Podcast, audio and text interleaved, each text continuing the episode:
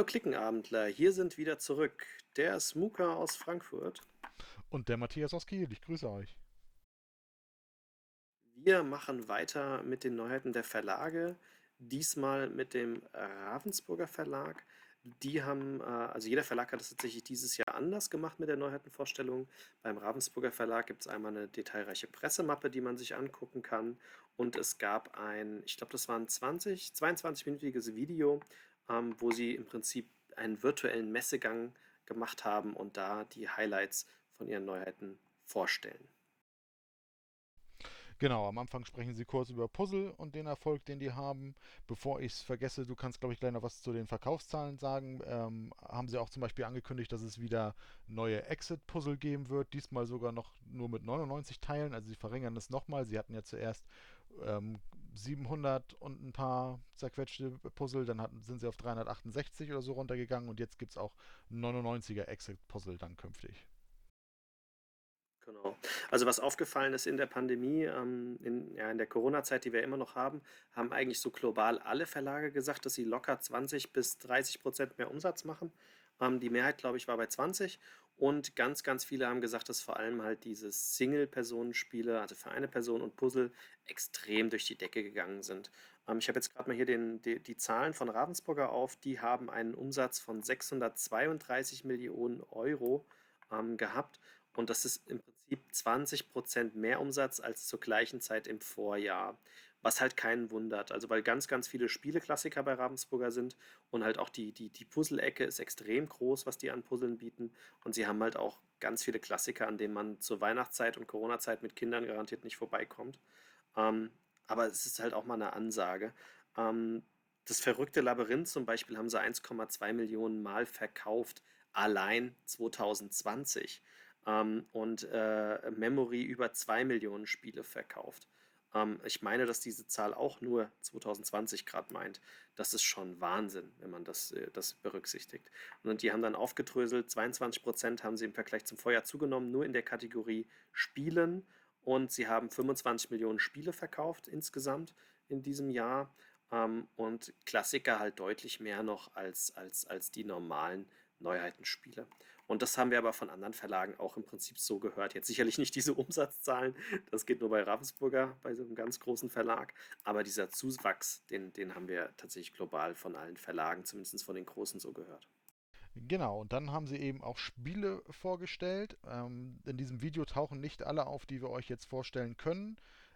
Wir sind, haben hier grundsätzlich 14 äh, verschiedene Titel, wobei sich das so ein bisschen aufteilt. Ungefähr die Hälfte erscheint jetzt im Frühjahr und ich sage dann nachher nochmal, wenn es soweit ist, einige werden eben dann erst im Herbst erscheinen. Kurzer Claimer vorweg, wir haben die natürlich alle noch nicht spielen können, weil sie noch nicht erschienen sind und wir haben uns auch in dem Video werden natürlich auch jetzt Regeln nicht allzu detailreich erklärt, mal mehr, mal weniger, sodass wir uns jetzt so ein bisschen auf das stürzen, was wir eben schriftlich in den Mappen haben und was in dem Video erzählt worden ist.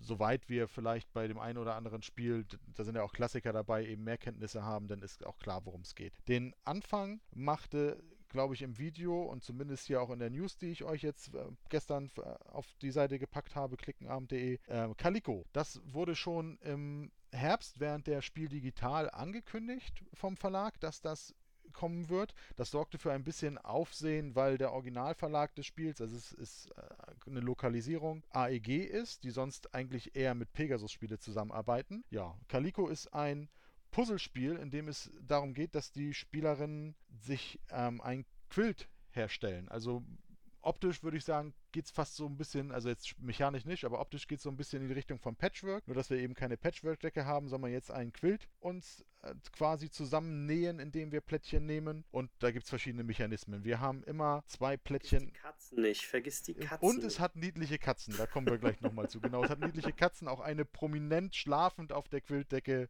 äh, auf dem Cover. Wir haben Pläne, jeder hat seinen eigenen Spielplan vor sich liegen und wir haben dann Plättchen in verschiedenen Farben und mit verschiedenen Mustern. Zwei davon haben wir immer auf der Hand Hand und wenn wir am Zug sind, platzieren wir eines davon auf unserer auf unserem Spielplan, also auf unserer Decke und ziehen dann aus dem Markt, der glaube ich, wenn ich das richtig gelesen habe, drei Plättchen umfasst in der Mitte immer ein neues Plättchen auf. Da versuchen wir verschiedene Muster oder Farben mitzuhaben, denn dafür gibt es Punkte. Zum Beispiel, indem man drei gleichfarbige Teile, da, ist, da, da sind die Muster egal, aber wenn, wenn man zum Beispiel drei gleichfarbige Teile zusammen puzzeln kann, dann gibt es eben einen farblich passenden Knopf, der am Ende Punkte bringt. Und es gibt Aufgabenplättchen, die mehr Punkte bringen, wo die auch in der Mitte liegen, wo es dann zum Beispiel geht, dass man drei Stoffplättchen Paare zusammenpacken soll oder sechs verschiedene Plättchen nebeneinander haben soll. Und dann kann man, wenn man diesen Auftrag eben erfüllt hat, dann kriegt man auch die entsprechenden Punkte. Und jetzt kommen dann noch die Katzen im Spiel. Die sind das, die sind das dritte oder der dritte Mechanismus, wie es Punkte gibt. Und zwar gibt es zehn verschiedene Katzen auf dem, äh, im Spiel, von denen immer drei im Spiel sind und die geben einem auch nach bestimmten Voraussetzungen Punkte. Die kümmern sich aber nicht um Farben, die kümmern sich um Muster. Also die Katzen wollen verschiedene Arten von Mustern haben. Mal leichte, mal schwere Voraussetzungen. Und ich habe jetzt, glaube ich, ein Beispiel, habe ich,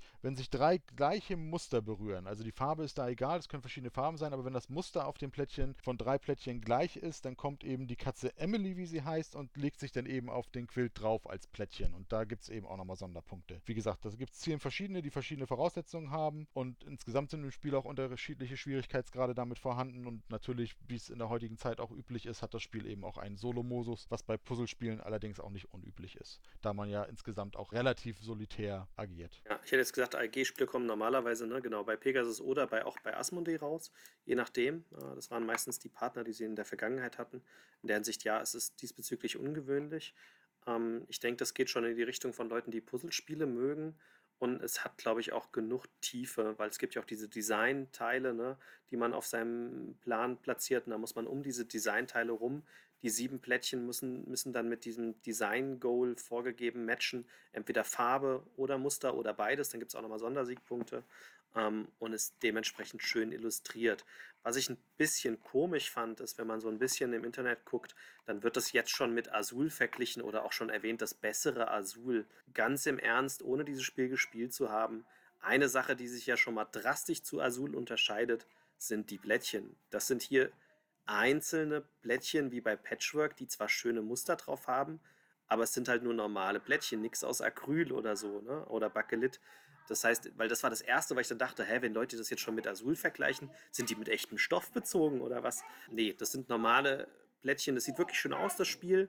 Aber ich finde, da tut der Vergleich schon hinken. Vom Material her kann man es jetzt nicht mit, mit, mit Acryl oder, oder sowas vergleichen. Das sind normale Blättchen, aber es sieht trotzdem schön aus, ja. Ja, und ich gebe dir da absolut recht. Es, es klingt vom Mechanismus auch wieder gut, aber es ist dann mit Azul zu vergleichen. Ich bin bei Puzzlespielen auch ein bisschen vorsichtig geworden. Es wurde ja im letzten Jahr oder letzten anderthalb Jahre sogar auch die Insel der Katzen so massiv gehypt. Das ist auch äh, absolut okayes Puzzlespiel, aber diesen Hype darum, den konnte ich eben auch nicht so ganz teilen und deswegen bin ich da so ein bisschen vorsichtig geworden, gerade wenn man dann eben ein Puzzlespiel mit Pappteilen irgendwie mit Azul vergleicht. Ich, ich warte mal ab. Ich gucke es mir auf jeden Fall gerne an, aber wie gesagt, da bin ich ein bisschen Weil es nicht vom Verlag kam, das kam nee, natürlich nee. von anderen Bloggern und die wollen natürlich auch, dass geklickt wird, das ist ja dann auch Klick Baiting, ne? Wenn ich das natürlich jetzt mit einem Spiel vergleiche, was schon einen Kultfaktor hat, dann sorgt man natürlich für Klicks.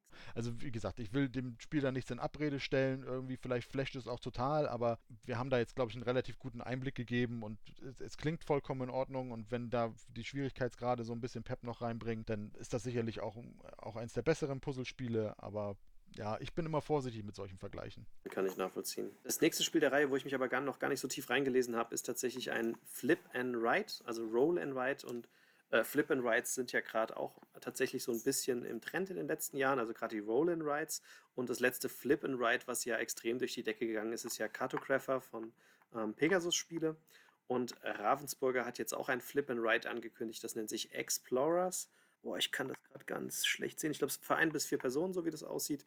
Ähm, und was wir da machen, ist, wir haben Landschaftsplättchen, die wir legen und unterschiedliche Wertungsplättchen. Ich weiß nicht, Matthias, hast du da ein bisschen tiefer reingelesen gehabt? Sonst müsste ich das jetzt kurz mal tun. Ja, so ein ganz klein bisschen kann ich, glaube ich, erzählen, auch wenn es, wie gesagt, schwierig ist, den Spielmechanismus wirklich gut zu erklären. Es gibt vier verschiedene Landschaftsarten, Grasland, Gewässer, Wüste, Gebirge und davon sucht man sich oder, oder man, man wählt am Anfang mehrere Plättchen davon aus und auch verschiedene Wertungsplättchen, die ausliegen und packt sie quasi in seinem Spielrahmen und ab dann geht man auf Erkundungstour. Die Erkundungskarten, die es sind, geben immer zwei verschiedene Landschaftsarten vor und man entscheidet sich dann für eine der beiden Landschaften und kreuzt auf seinem Plan dann eben ab. Und zwar, wenn man sich für, als aktiver Spieler für eine Landschaft entscheidet, meinetwegen Grasland, dann mache ich da eben drei Kreuze. Wichtig ist auch da, ich kann Kreuze immer nur vertikal und horizontal angrenzend machen. Dann sind alle passiven Spieler am Zug und können entweder die gleiche Geländeart nehmen wie, der wie die aktive Person, dann können sie aber nur zwei Kreuze bei sich auf dem Plan machen, oder sie nehmen die andere und können dann auch drei Kreuze machen. Das ist so grundsätzlich der Mechanismus. Wie gesagt, das ist jetzt erstmal nur erklärt von einem schriftlichen Text. Wir haben das selber, wie gesagt, noch nicht wirklich sehen können und uns ausführlich vorstellen lassen können. Auf dem Plänen gibt man es. Guckt, also die Regeln sind nicht online, es gibt echt nur den Pressetext es gibt nirgendwo Regeln. Auf den Feldern, also auf dem, auf dem Spielplan, was man ankreuzen kann, gibt es dann natürlich auch noch Sonderfelder, wie, wie, mit Objekten, die irgendwie Sonderaktionen auslö äh, ähm, auslösen. Zum Beispiel gibt es Proviant und Edelsteine, die eben Punkte bringen. Und mit den Landkarten kann man, zum, wenn man auf Landkarten ähm, Kreuz macht, auf Landkartenfeldern, dann kann man eben von einem beliebigen, auf einem beliebigen Geländetyp nochmal drei Kreuze setzen. Außerdem können auch noch Tempel erkundet werden, die auch als Symbole eben auf diesem Ankreuzplan drauf sind. Und das ist so ein bisschen ja, das Rush-Prinzip Prinzip, denn wer ähm, zuerst da ist, der kriegt eben mehr Punkte als jemand, der es später schafft. Das geht so ein bisschen zum Beispiel, was fällt mir jetzt da gerade so ein, so als, als, als Roland Wright zum Beispiel bei Dizzle, ne? wenn es zum Beispiel um die Bomben geht. Da war es ja auch wichtig, dass man irgendwie schneller eben da ist. Oder gab es ja auch eine Kombination mit Schlüsseln, mit denen man dann auf andere Felder kommen könnte. Also so ein bisschen in, in die Richtung geht. Auch da gibt es natürlich wieder einen Solo-Modus und ähm, wie es auch mittlerweile üblich ist bei vielen von diesen Spielen, wenn man es dann öfter gespielt hat, dann gibt es da offensichtlich auch noch verschiedenste Auftragsplättchen, die dann eben auch nochmal ein bisschen mehr Spielreiz ins Spiel reinbringen sollen. Erwähnenswert ist es der Autor, das ist vom Phil Walker Harding, der auch in den letzten Jahren durch sehr, sehr viele gute Spiele aufgefallen ist. Das heißt, der Autor sorgt auch schon mal für Interesse. Tatsächlich Bilder vom Spielmaterial, Video vom Spiel gibt es alles nicht und Detailregeln mehr als das, was wir euch jetzt hier gesagt haben, auch nicht. Was es aber noch gibt, was auch noch ganz interessant ist zum Launch, also wenn das Brettspiel rauskommt, wird es direkt eine Online-Version auf der Brettspielwelt geben. Ähm, das hat Ravensburger auch bekannt gegeben. Das heißt, man kann das gleich zu Beginn auch elektronisch spielen. Eben, und da vielleicht dann irgendwie, wenn man da affin ist, auch einfach testen. Und bei der Brettspielwelt funktioniert das ja ganz gut. Da sind die Dinge ja implementiert und können dann eben auch mit der entsprechenden Spieleranzahl gesp gespielt werden. Und man kann da eben dann auch nichts falsch machen. Ne? Also da sind anders als bei, bei Tabletopia und Tabletop Simulator sind dann auch immer bei der Brettspielwelt die Regeln mit implementiert, sodass man eben auch keine illegalen Züge machen kann und man da, glaube ich, sehr gut einen Eindruck bekommt von dem Spiel, wenn man es da möchte. Mehr können wir euch dazu leider echt nicht sagen. Uns würde auch mehr interessieren, aber mehr gibt es aktuell nicht an Infos. Ich gehe aber davon aus, dass wir das Spiel uns sicherlich angucken werden, weil ein Phil Walker Harding Spiel müssen wir uns angucken.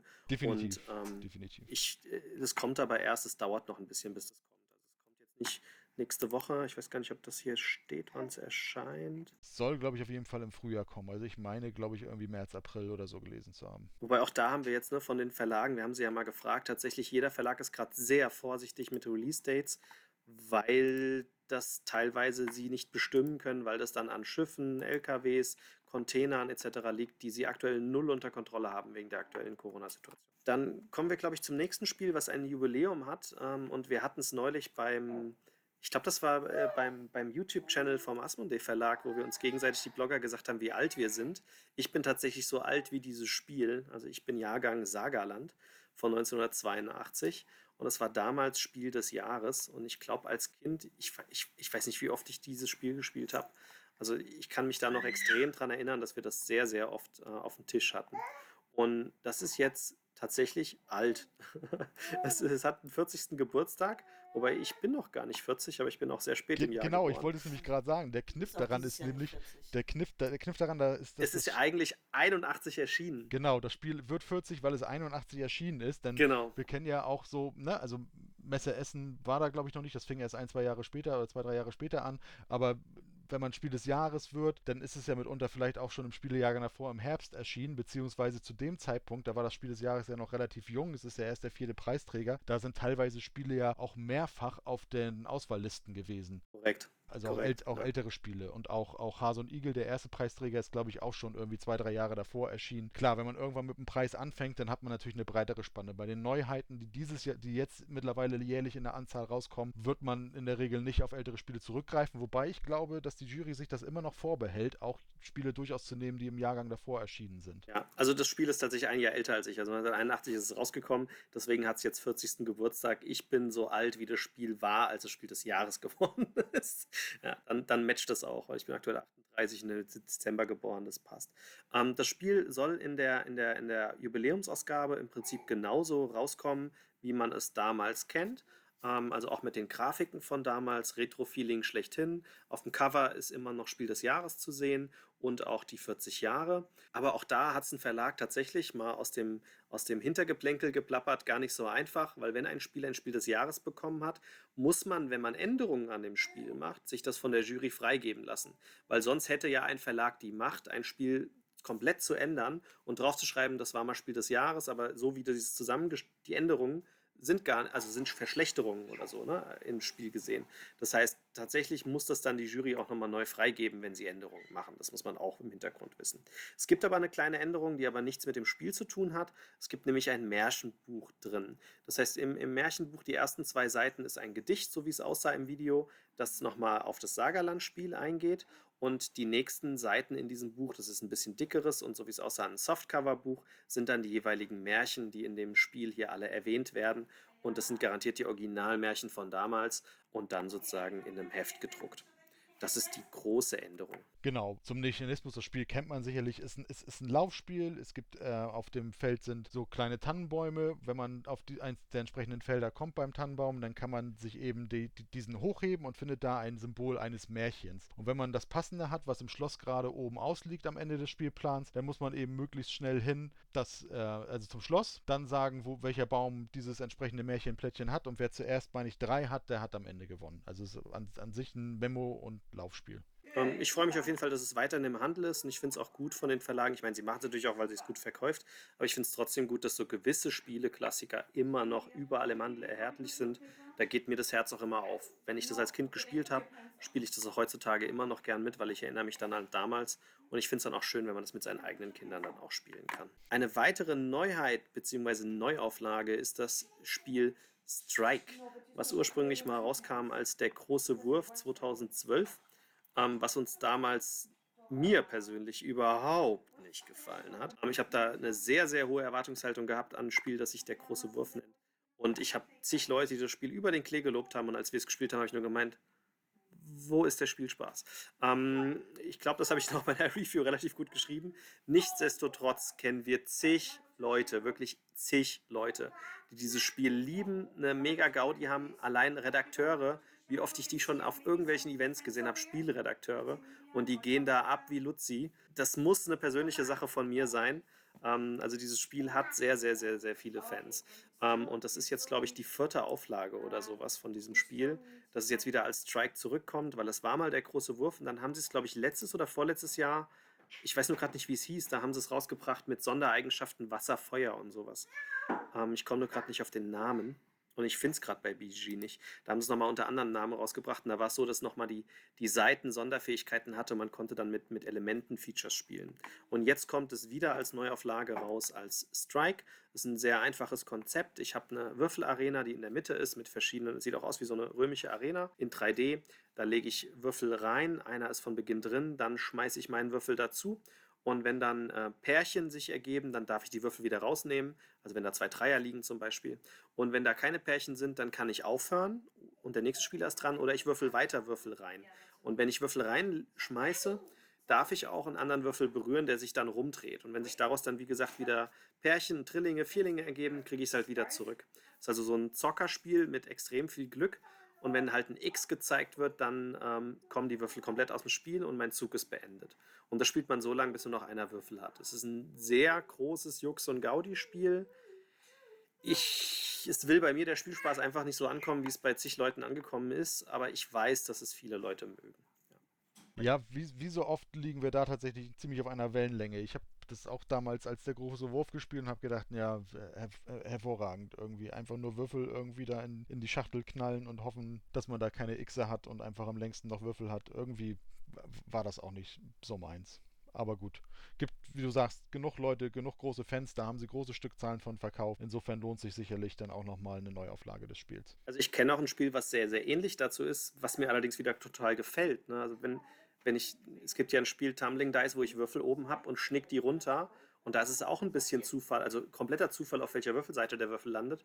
Aber es ist schon ein bisschen Geschick, weil ich ja schnicken muss und schon die Kraft des Würfels einschalten kann und mich auch mit Spieler runterhauen. Da stört es mich wiederum überhaupt nicht. Ich weiß nicht, das ist so eine persönliche Sache. Ja. Gut, das nächste, was ich hier auf meiner Liste habe und was auch immer noch Richtung Frühjahr erscheinen soll, ist die dritte Erweiterung für Disney Wilderness auf Deutsch und zwar das Böse hat Stil. Es beinhaltet wie auch die anderen beiden Erweiterungen einfach drei weitere Bösewichte, die mit ihren individuellen Zielvorgaben eben ins Spiel integriert werden können. Die Erweiterung kann da auch simpel alleine gespielt werden, denn es ist alles Material, was benötigt wird, dafür drin. Also man kann Bösewichte aus anderen Erweiterungen oder aus dem Grundspiel damit kombinieren oder man äh, spielt eben tatsächlich auch nur diese Erweiterung. Das geht auch. Enthalten sind aus den Disney-Filmen die Bösewichte einfach Cruella de Vil aus dem 101 Dalmatiner, Mother Gothel aus Rapunzel neu verföhnt, ziemlich schöner Disney-Film, der vor ein paar Jahren rauskam und äh, ja, für Nostalgik-Fans Carter Carlo aus Steamboat Willie. Andi,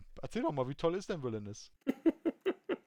Villainous gehört zu den Spielen, ja, ich habe es mir ähm, geholt auf dem Flohmarkt tatsächlich. Mhm. Ähm, und andere Rezensenten haben schon zu mir gesagt, Andi, lass es. Und ich so, das kann doch gar nicht so schlecht sein. Unter anderem ich, das ja. Ein, das ist ein Disney-Spiel, das sieht so hammermäßig gut aus. Es sieht wirklich so schön aus, vom Cover, vom Spielmaterial. Und dann ist es auch noch mit den Disney-Bösewichten. Also, und man spielt die Bösewichte und muss gegeneinander kämpfen. Also ich fand das, also ich habe gemeint, wie kann denn dieses Spiel so schlecht sein, wie ihr alle tut? Und dann habe ich es gespielt in einer Viererrunde auf einer Messe ähm, mit meinem Exemplar, was ich da auf dem Flohmarkt gekauft habe. Und meine Fresse, das zieht sich so ordentlich hin. Es hat eine unglaubliche Downtime und es zieht sich einfach nur ellenlang. Ähm, es soll zu zweit deutlich besser sein. Ich bin ehrlich, ich habe mein Flohmarkt-Exemplar noch hier. Ich wollte es irgendwann mit Bernhard zu zweit spielen, weil da soll die Downtime nicht so hoch sein. Aber die Viererpartie hat mir das Spiel so vermiest. Also unglaublich. Ähm, aber da gibt es anscheinend Fans, ähm, kann gut sein, dass die das alles zu zweit spielen. Dann möchte ich meine Meinung nochmal revidieren, weil das, was uns das Spiel vermiest hat, war in der Viererpartie die Downtime. Du hast deinen Zug gemacht und dein Zug ging auch, das ist ein bisschen was, weil das hat so eine Kettenreaktion, die man in seinem Zug macht. Und dann musst du im Prinzip zehn Minuten warten, bis du wieder am Zug bist. Und das hat uns das Ding einfach bei vier Personen zerschossen.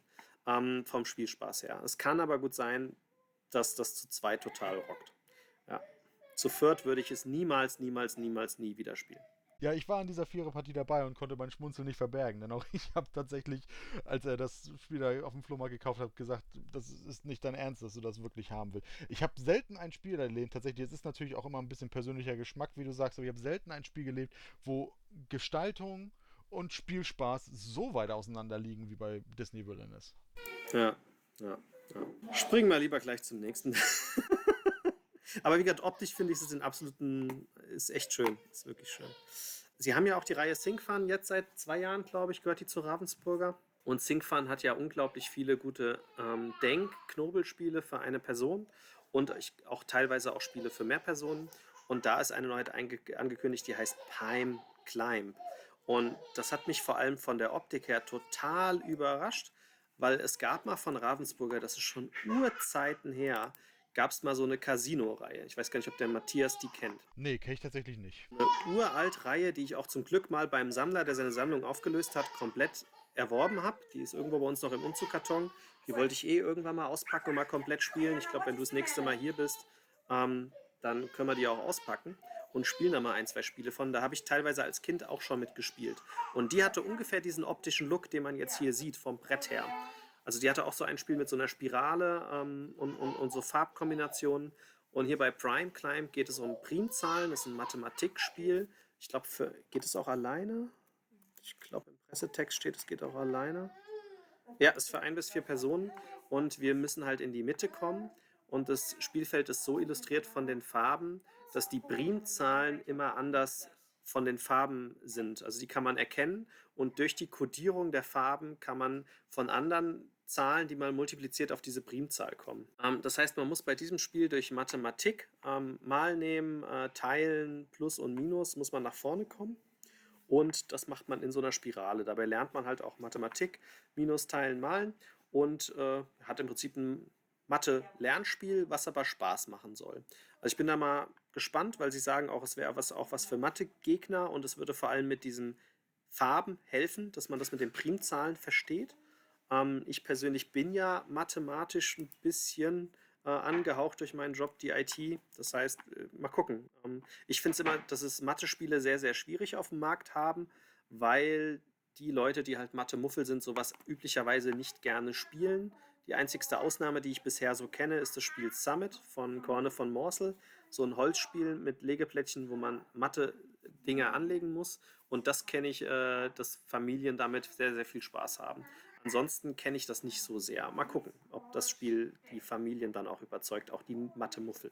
Ja, Einschätzung sehe ich ähnlich wie du, so Mathe oder überhaupt so Spiele, die so ein bisschen ja auch in den, in den Lern- und Knobelbereich gehen, haben es mitunter manchmal ein bisschen schwierig, gerade bei der Zielgruppe. Ich denke auch immer, ja, wenn ich jetzt irgendwie so im Schulalter oder im, im Teenageralter wäre, würde ich dann gerne irgendwie so ein Mathe-Knobelspiel spielen wollen. Ja, weiß ich nicht. Ich bin trotzdem mal gespannt. Ich persönlich mag sowas äh, ganz gerne. Wenn es einen Solo-Mechanismus hat, ist das durchaus auch mal ein Blick wert. Dann haben wir noch ein Spiel, was jetzt auch im Frühjahr erscheinen soll, beziehungsweise was, wenn ich das richtig gesehen habe, bei verschiedenen Online-Händlern schon auch erschienen ist. Und zwar ist es die Neuauflage von Carpe Diem. Relativ überraschend denn Carpe Diem von Alea ist oh, 2019 mit dem war es nominiert fürs Kernspiel, also muss es 2018 erschienen sein, ist also gerade mal zwei Jahre alt und kriegt jetzt eine Neuauflage. Optisch von der Schachtel her passt es einfach in die neue Reihe, die Alea jetzt ähm, mit ähm, 2019 mit Las Vegas und Burgen von Burgund aufgelegt hat und wo jetzt auch noch Puerto Rico und das neue Spiel, sag doch mal, Castles of Tuscany erschienen sind.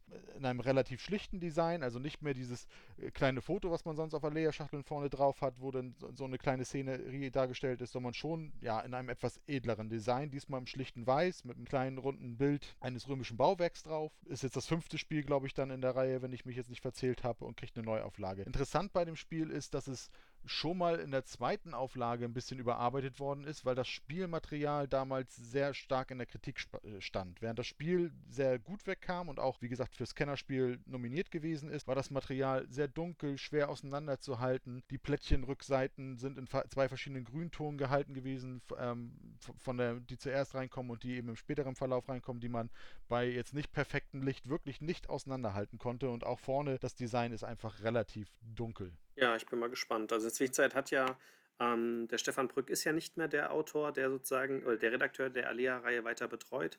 Das hat jetzt der André Mack übernommen. Das ist sozusagen jetzt der Redakteur für Alea. Ich bin mal gespannt, wo das dann in die Zukunft hingeht, weil wenn du eine Kernperson austauschst in dem ganzen Konstrukt, dann entwickelt sich das garantiert ja auch grafisch oder spieltechnisch dann auch auf Dauer woanders hin. Ähm, da werde ich jetzt mal in Zukunft äh, extrem mein Augenmerk drauf haben. Im Moment kann man das noch nicht einsortieren, weil er diese neue Reihe, die Alea gerade betreut, ja eigentlich nur alte Spiele nochmal neu im neuen Design irgendwie sind. Ne? Mit der einen Ausnahme ähm, des Castles of Tuscany. Aber ich bin da mal gespannt, wenn denn die Reihe bei Alea weitergeht und dann tatsächlich wieder nagelneue Spiele rauskommen, wie das dann hinausläuft auf Material, ILU und Regeln. Da bin ich echt gespannt. Ähm, ja. Auf jeden Fall freut sich der Andi wieder, dass es jetzt diese neue Serie gibt, die man dann auch schön sammeln kann mit den Nummern auf dem äh, Cover, Coverrücken. Mhm, sehr, total, ja. sehr schön. Hat man dann künftig auch zwei Diems im Schrank? Was gibt's Schöneres? Ja, ich bin ja weiterhin ein Sammler und die Alea-Reihe gehört bei mir zu diesen Reihen, wo ich stolz drauf bin, dass ich sie besitze, weil ich liebe die Alea-Reihe. Ich habe sehr, sehr viele Spiele davon wirklich extrem ins Herz geschlossen und gehören zu meinen absoluten Dauerbrennern. Was wehtut, ist, weil Platz ist bei Spielern schwierig. Was wehtut, ist, dass diese Reihe zig Spiele, Puerto Rico ist eins davon, ähm, neu rausgebracht hat. Und wenn man die Reihe halt als Sammler komplett haben will, damit es im Regal komplett aussieht wegen den Nummern, hat man dann halt auch Spiele doppelt oder halt auch mal vierfach bei Puerto Rico. Und das ist natürlich platztechnisch sehr ärgerlich. Aber mein Gott. Eine weitere Herbstneuheit, die du uns rausgesucht hast in der Neuheitenschau in der News, ist das Spiel Lotti Carotti, was meine Güte auch 20 Jahre jetzt schon alt ist. Das war mir überhaupt nicht bewusst, dass das inzwischen so ein Klassiker ist. Ähm, ich habe dieses Spiel meines Wissens tatsächlich nicht in meiner Kindheit gespielt. Aber ich habe immer wieder Kinder gesehen, die damit sehr, sehr viel Spaß hatten. Und tatsächlich war jetzt gerade äh, unsere kleine Diana, kriegt ja gerade ihre Einweisung in den neuen Kindergarten, äh, weil endlich, trotz Corona, jetzt endlich mal die Einweisung, ähm, die losgelegen äh, kann. Und tatsächlich haben die vor wenigen Tagen, ich glaube zwei erst jetzt gerade, als sie mit der Berner da war, Lotti Carotti da gespielt.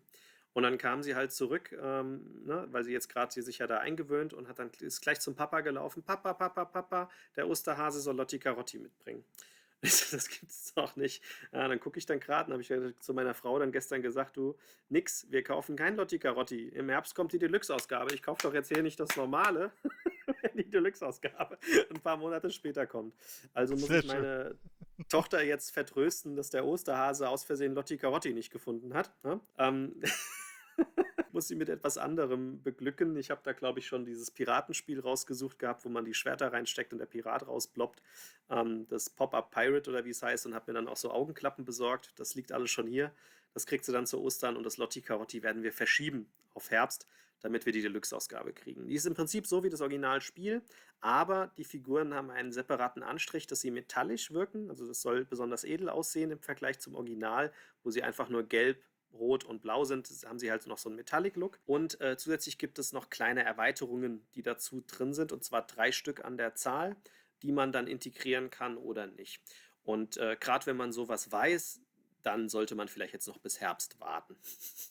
Auch wenn es schade ist und ich mich sehr freuen würde, wenn es schon zu Ostern erreichbar wäre, wäre vom Marketing-Standpunkt auch irgendwie ein Tick logischer gewesen. Aber gut, nun erscheint es im Herbst. Äh, ich habe gerade so bildlich im Auge, kennst du die alte Ikea-Werbung, wo so ein Junge zu Weihnachten eine Unterhose von den Eltern geschenkt bekommt? Nee. Die muss schon etliche Jahre alt sein. Die, die ist sehr lustig. Da habe ich gerade äh, an Ayana gedacht, wie das denn aussieht. Also das ist heimeliges Sofa, Weihnachten irgendwie, Eltern sitzen eng aneinander gekuschelt auf dem Sofa und der Sohn packt die Geschenke aus und dann packt eine Unterhose aus und die Eltern gucken ihn strahlend an und lächeln und er zeigt die Unterhose, legt die hin, nimmt eine Tischlampe, glaube ich, und schmeißt die auf den Boden. Und so ähnlich habe ich mir das gerade bei Ayana vorgestellt, wenn jetzt der, der, der äh, Plop-Pirat da kommt statt Lotti Carotti. Ja, ich glaube, nein, das ist ja nicht zu Weihnachten, aber ich glaube, das Pop-Up Pirate. Also bisher alle Spiele, die wir ausgesucht haben, wir führen sie ja langsam an die Klassiker ran.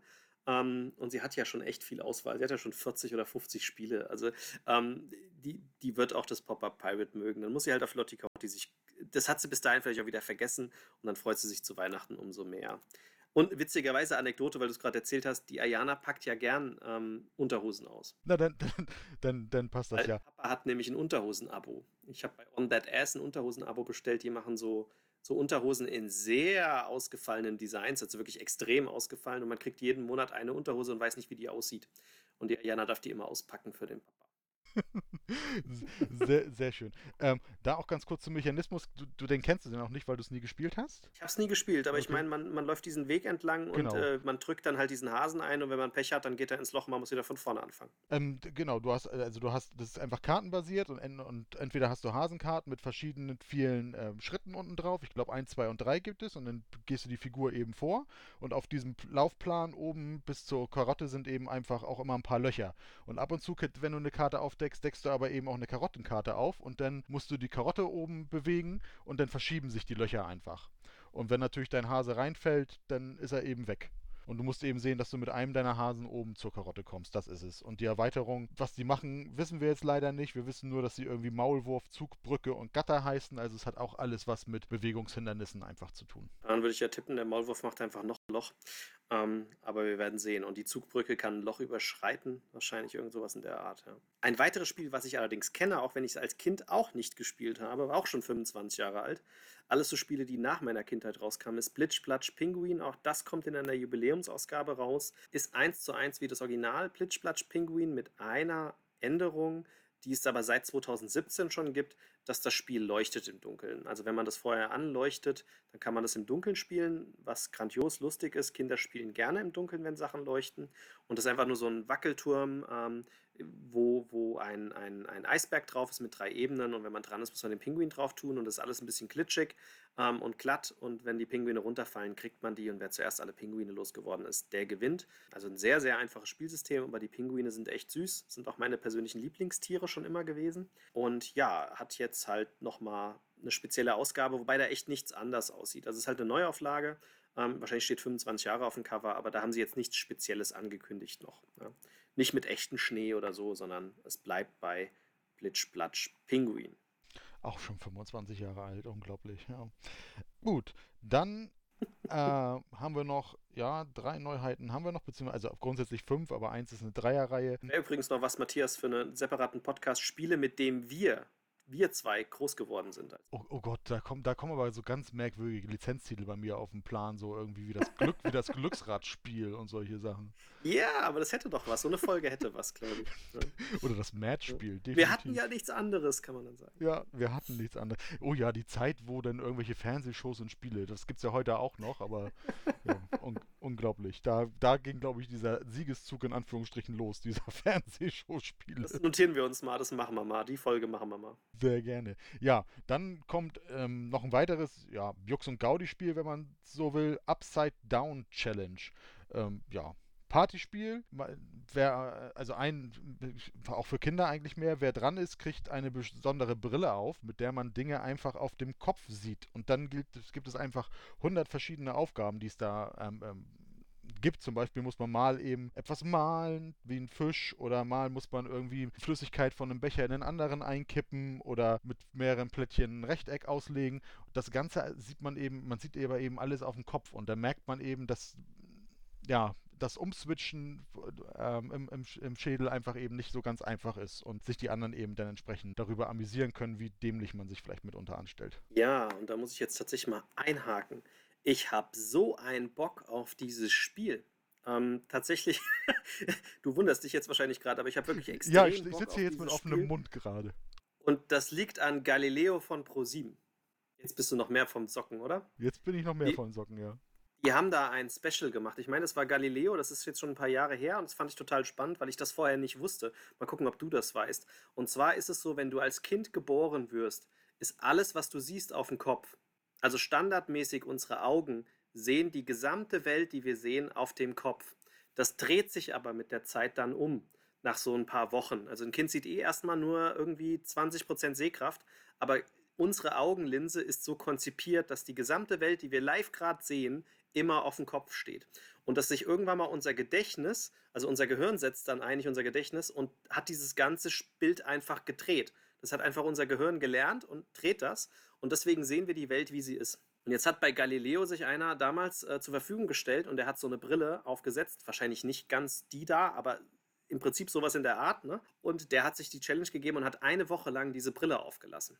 Das heißt, er hat sein gesamtes Leben mit dieser Brille verbracht in dieser einen Woche. Und die ersten Tage waren hardcore für ihn, weil wenn man sich vorstellt, ne, dass man dauernd alles auf dem Kopf sieht, aber er hat die Brille nicht abgenommen, nur zum Schlafen. Und Fakt ist, nach circa drei Tagen war es, glaube ich, hat er wieder alles normal gesehen.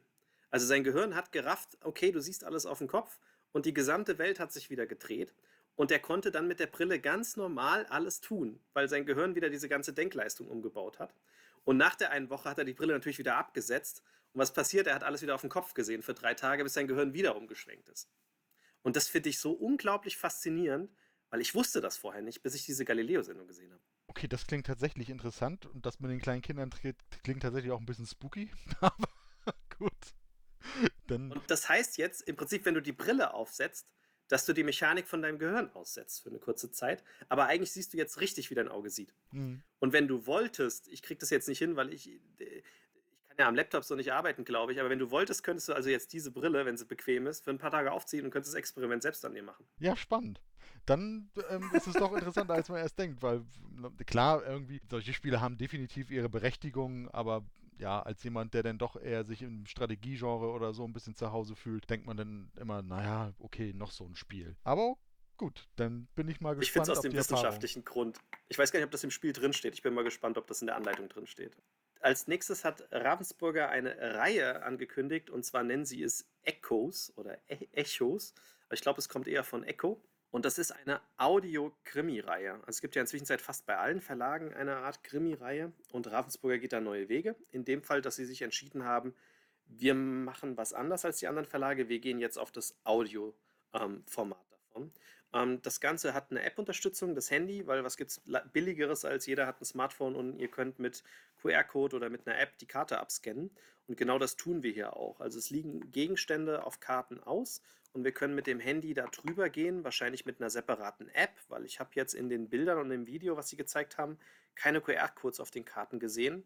Also schätze ich eher, dass eine App das Bild erkennt und dann ein, ein Audio-File abspielt. Ähm, es gibt drei Spiele, mit denen sie anfangen: die Tänzerin, der Cocktail und der Microchip. Und wir müssen ein Rätsel lösen. Das Rätsel besteht aus 24 Karten und Standsteilen. Und äh, wenn wir mit der App drüber gehen, hören wir wohl ein, ein Audiogeräusch. Und am Anfang liegen dann, ich weiß gar nicht, das steht auch so detailreich nicht da, aber da liegen auf jeden Fall mehr als eine Karte. Im Video waren es drei Stück, die sie gezeigt haben. Und man hört dann ein, ein, ein, ein Audio-File und dann muss man die, diese Elemente in die richtigen Reihenfolge bringen und sich dann nochmal das Ganze anhören.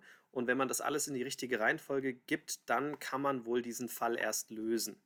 Ob das jetzt sehr simpel ist und dann am Ende des Tages nur sortieren ist oder ob dann noch Hinweise drin sind, die man wirklich erst entdeckt, wenn man dann alles hört, etc. Das kann ich nicht beurteilen, weil wir konnten es nicht Demo spielen oder sowas. Aber das ist der Kerngedanke. Es klingt also ein bisschen in die Richtung wie äh, von Abacus die, na, ich komme gerade nicht drauf. Matthias, wie heißt sie denn? Äh, der Pate und so, was war das? Die, die Sherlock-Reihe meinst du? die Sherlock-Reihe, genau, oder jetzt auch Asmodee hat ja auch sowas angekündigt. Aber das, was bei Ihnen jetzt in eine andere Richtung geht, ist audiovisuell. Also man muss es hören und dann sortieren und dann kommt man drauf. Das haben die anderen tatsächlich so nicht. Ähm, ich weiß nur nicht, ob es jetzt tiefer, besser, gleich gut, schlechter, anders ist. Da bin ich gespannt. Ja, aber da, genau, da bin ich auf jeden Fall richtig gespannt auf diese Reihe. Das Konzept an sich klingt wirklich nett. Wenn man sich das Video von Ravensburger anguckt, da wären, glaube ich, zwei von diesen Audioschnipseln, die eben genau nicht nur Geräusche sind, sondern auch kurze ähm, Gesprächsfetzen oder so, die werden dann einmal kurz angespielt. Da kann man sich so ein bisschen einen Eindruck mitmachen. Andi hat es erwähnt, es sind drei Fälle. Die Tänzerin handelt anscheinend von einem kleinen Mädchen, was in einem schottischen Landhaus spukt. Beim Cocktail geht es äh, in, in den Untergrund von New York und dort eben in, in, in die Bandenkriminalität, wo man so ein bisschen reinhören muss. Und beim Microchip, das ist so ein bisschen, Microchip ist ein bisschen, da, da, ist die Welt mal wieder irgendwie zerfallen und man muss so ein bisschen der Vergangenheit lauschen, um irgendwie die Welt wieder in Ordnung zu bringen. Da geht es so ein bisschen ins, ins Science-Fiction-Genre rein. Das ist diese Dreierreihe. Dann sind wir noch mal einmal kurz bei Think Fun. Das haben sie wirklich nur ganz kurz im Video erwähnt und auch auf der ähm, Ravensburger Seite hatte ich dazu auf die Schnelle nichts gefunden, aber bei ThinkOne dann zumindest einen ganz, ganz kurzen Text und zwar Cold Case. Das ist auch, sind auch Kriminalfälle und sie, ähm, ohne jetzt wirklich viel zum Mechanismus sagen zu können, gehen sie so ein bisschen in die äh, Reihe, die jetzt bei Pegasus Spiele ist. Das müsste diese ID-Adventure-Reihe sein. Und zwar kriegt man einfach eine komplette Fallakte und muss versuchen, einen Kriminalfall zu lösen. Also da geht es von Fotos, Zeitungsausschnitten, Kartenteilen, Verhörprotokollen, die man irgendwie hat. Die sind eben in dieser Akte enthalten und anhand dieser Indizien, die man hat, muss man eben versuchen, den Kriminalfall aufzulösen. Mehr habe ich dazu aber tatsächlich noch nicht gefunden. Das sind jetzt die, wenn man die drei Fälle bei Echos als Einzelfälle sieht, die 14 Neuheiten, sieben davon im Frühjahr. Das war das bis Carpe Diem. Ab Lotti Carotti sind das alles, wie gesagt, Herbstneuheiten gewesen, die dann eher so im September, Oktober erscheinen sollen. Ja, viel Markenpflege, bisschen Krimifälle. Ja, dann habe ich noch geguckt. Also sie haben ähm, noch so Kleinigkeiten, die man erwähnen kann. Ähm, tatsächlich waren wir vor ein paar Monaten beim Bekannten von uns und da ähm, hat er uns gezeigt, weil ich habe dann gemeint, ne, unsere Kleine mag die Tony-Box so sehr. Und dann hat er gemeint, ja, er hat aber was anderes. Und das war dann so eine Figur und vor die hat man ein, ein Buch aufgespannt und die liest dann das Buch vor. Und man konnte dann auch was Eigenes aufnehmen und die Figur erkennt halt immer das Buch ähm, ich habe mich mit meiner Frau ein bisschen komisch angeguckt und habe gemeint, ich weiß nicht, ob man das unbedingt braucht, ne, dass das Kind ein Buch selbst aufschlägt und eine Figur liest ihr dann die Geschichte vor. Tatsächlich macht unsere Kleine das aber ganz gern. Die lässt sich von uns was vorlesen, aber sie möchte sich manchmal auch selbst hinsetzen und selbst durchblättern. Und ich glaube, dann würde ihr sowas gefallen. Und Ravensburger hat jetzt anscheinend genau diese Figur oder eine sehr ähnliche übernommen. Die heißt Sami, also Sam und I, dein Lesebär, so ein Eisbär. Und der startet dann schon, ich glaube, mit zwölf Büchern ähm, die sie da haben. Und äh, das, die Figur lädt man halt auf, muss die wohl einmal aus dem Internet updaten und dann äh, legt man die hin. Und wenn man davor dann dieses Buch spannt, dann kann das Kind das Buch in seiner Geschwindigkeit selbst durchblättern und die Figur liest es dann vor wie ein Hörspiel auch. Ähm, also nicht nur Mechanik, sondern die Stimme ist wirklich von einem Sprecher aufgenommen und da sind auch Hintergrundgeräusche und man kann das wohl auch selbst noch überschreiben äh, mit anderen Büchern. Ähm, bin ich sehr, sehr gespannt drauf, weil erstmal dachte ich, was für ein Schwachsinn braucht kein Mensch. Aber so wie ich meine Kleine gerade beobachte, könnte ich mir sehr gut vorstellen, dass doch Kinder das sehr, sehr schön finden. Und das scheint auch wohl im Herbst zu kommen. Das fällt einem als Papa dann auf. Ne? Das ist dann Wer sich davon einen Eindruck verschaffen will, das ist auch in dem Video, was auf der Seite von Ravensburger ist, irgendwie mal einmal kurz gezeigt. Ja, das sind, wie gesagt, jetzt die wesentlichen Spieleneuheiten gewesen. Auf der Seite finden sich auch noch irgendwie Pressemitteilungen, wo es dann so ein bisschen in die Lernspiele reinkommt. Ne? Mein erstes Zählen, mein erstes Zahlenspiel und so. Da wird es auch wieder einige Bereiche geben. Die haben wir jetzt aber weder in der News aufgeführt, noch habe ich sie mir jetzt genauer angeguckt. Auch was Neues zum Basteln. Sie hatten was Lustiges, was sie kurz vorgestellt haben ähm, mit, mit Klopapierrollen äh, den Milcheimer, nee, den, wie heißt denn das, den Milchtüten und, und, und, und den Eiertüten, dass man daraus Sachen basteln kann mit so Sets, wo Kleber und, und Aufkleber dabei sind. Ähm, klang eigentlich auch ganz spannend für Kindergeburtstage, ja. Eher Krea irgendwas. Ja, genau, weiß ich jetzt im Moment tatsächlich auch nicht. War am Ende des Videos. Ja, ich weiß, was du meinst. Also einfach mit Alltagsmaterialien ähm, basteln. Soll aber auch erst ähm, im Herbst erscheinen die, die Serie. Und da gibt es dann auch größere Boxen und kleinere Boxen für. Genau, erzähl doch mal gerade was, dann gucke ich gerade noch, wie es heißt. ja, was soll ich jetzt groß erzählen? Also ich hatte ja, wie gesagt, eben schon gesagt, das sind jetzt so die wesentlichen Spieleneuheiten. Ne? Also sie haben viel, sie haben am Anfang des Videos noch viel im Puzzeln gemacht, was ich, was ich tatsächlich noch nie so gemerkt habe, aber es gibt bei Ravensburger die Möglichkeit, auf der Homepage eigene Motive einzusenden und man kann dann aus diesen eigenen Motiven sogar Puzzle kreieren, kann die Schachtel auch noch ein bisschen gestalten. Die sieht dann relativ abstrakt aus, aber hat eben auch das Bild in der Mitte und kann die Puzzleanzahl festlegen. Das fand ich auch recht interessant. Also wenn man mal ein schönes Urlaubsfoto oder Familienfoto oder so hat, gibt es da eben auch über Ravensburger die Möglichkeit, sein eigenes Puzzle zu kreieren. Das ist wohl auch bereits schon über 7000 Mal gemacht worden. Das fand ich tatsächlich auch ganz interessant. Jetzt habe ich hier das Video auf, hört man mich? Ja, ähm, weil ich habe es tatsächlich in der Pressemappe jetzt nicht gefunden. Ähm, aber hier müsste gleich stehen, da steht es, das heißt, das System heißt EcoCreate. Genau, gibt es kleine und große Kästchen. Ähm, soll vor allem auch für Kindergeburtstage sein, zum Basteln mit halt den Sachen, die wir normalerweise wegschmeißen. Fand ich aber als Konzept auch gut und spiegelt tatsächlich auch aktuell so den Trend wieder, der sich aktuell so im Privatleben aufbaut bei uns, aber auch bei zig Firmen und auch immer gewünscht ist, Nachhaltigkeit. Und wenn man halt so äh, Toilettenpapierrollen immer wegschmeißt, ich meine, das ist nichts Schlimmes, ist ja nur Papier, kann man ja auch was draus basteln. Ja, klar, grundsätzlich, warum denn nicht?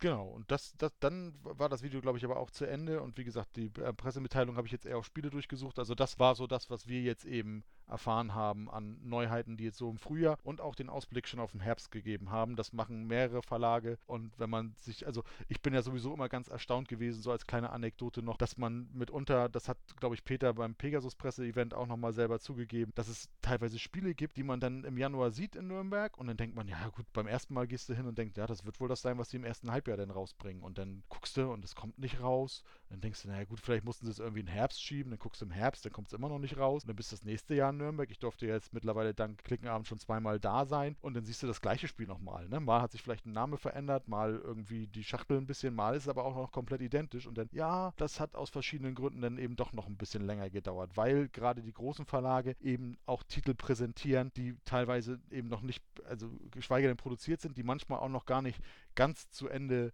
ähm, entwickelt sind, wo sie einfach aber davon ausgehen, naja gut, wenn der Zeitplan läuft, wie er laufen soll, dann kommt das eben dann und dann raus in diesem Jahr und manchmal vertut man sich da so ein bisschen. Das Beispiel, was mir bei Pegasus da jetzt einfiel, war ja das, oh, wie hieß denn das jetzt? Das hieß zuerst Bayam und dann hieß es nachher Koala, dieses Comic-Spiel, ne? Mhm. Ja, das, das, hat zwei Jahre gedauert. Das hat zwei Jahre ja. gedauert und auch jetzt waren wieder einige Titel bei, ähm, kommen wir dann im eigenen Podcast zu, aber ich glaube, dieses Dice Flick und so, das haben wir uns auch Anfang letzten mhm. Jahres in Nürnberg schon angeguckt und das kommt auch dieses Jahr raus. Ne? Also manchmal ist es auch gut, diesmal ist es auch ein bisschen vielleicht Corona und Produktionselementen und Zeitabläufen geschuldet. Aber ja. manchmal, wie gesagt, sieht man eben Sachen selbst auf Messen, also geschweige denn, dass man irgendwo mal Prototypen sieht, aber man sieht manchmal vermeintlich fertige Spiele auf Essen, äh, in Essen oder äh, in Nürnberg schon auf Messen und dann sind die aber teilweise dann doch auf den späteren Verlauf des Jahres gar nicht dann irgendwie angelegt und erscheinen dann doch manchmal später, vielleicht manchmal sogar gar nicht. Das habe ich persönlich jetzt noch nicht gehabt. Da hast du vielleicht mehr Erfahrung. Und auch aber.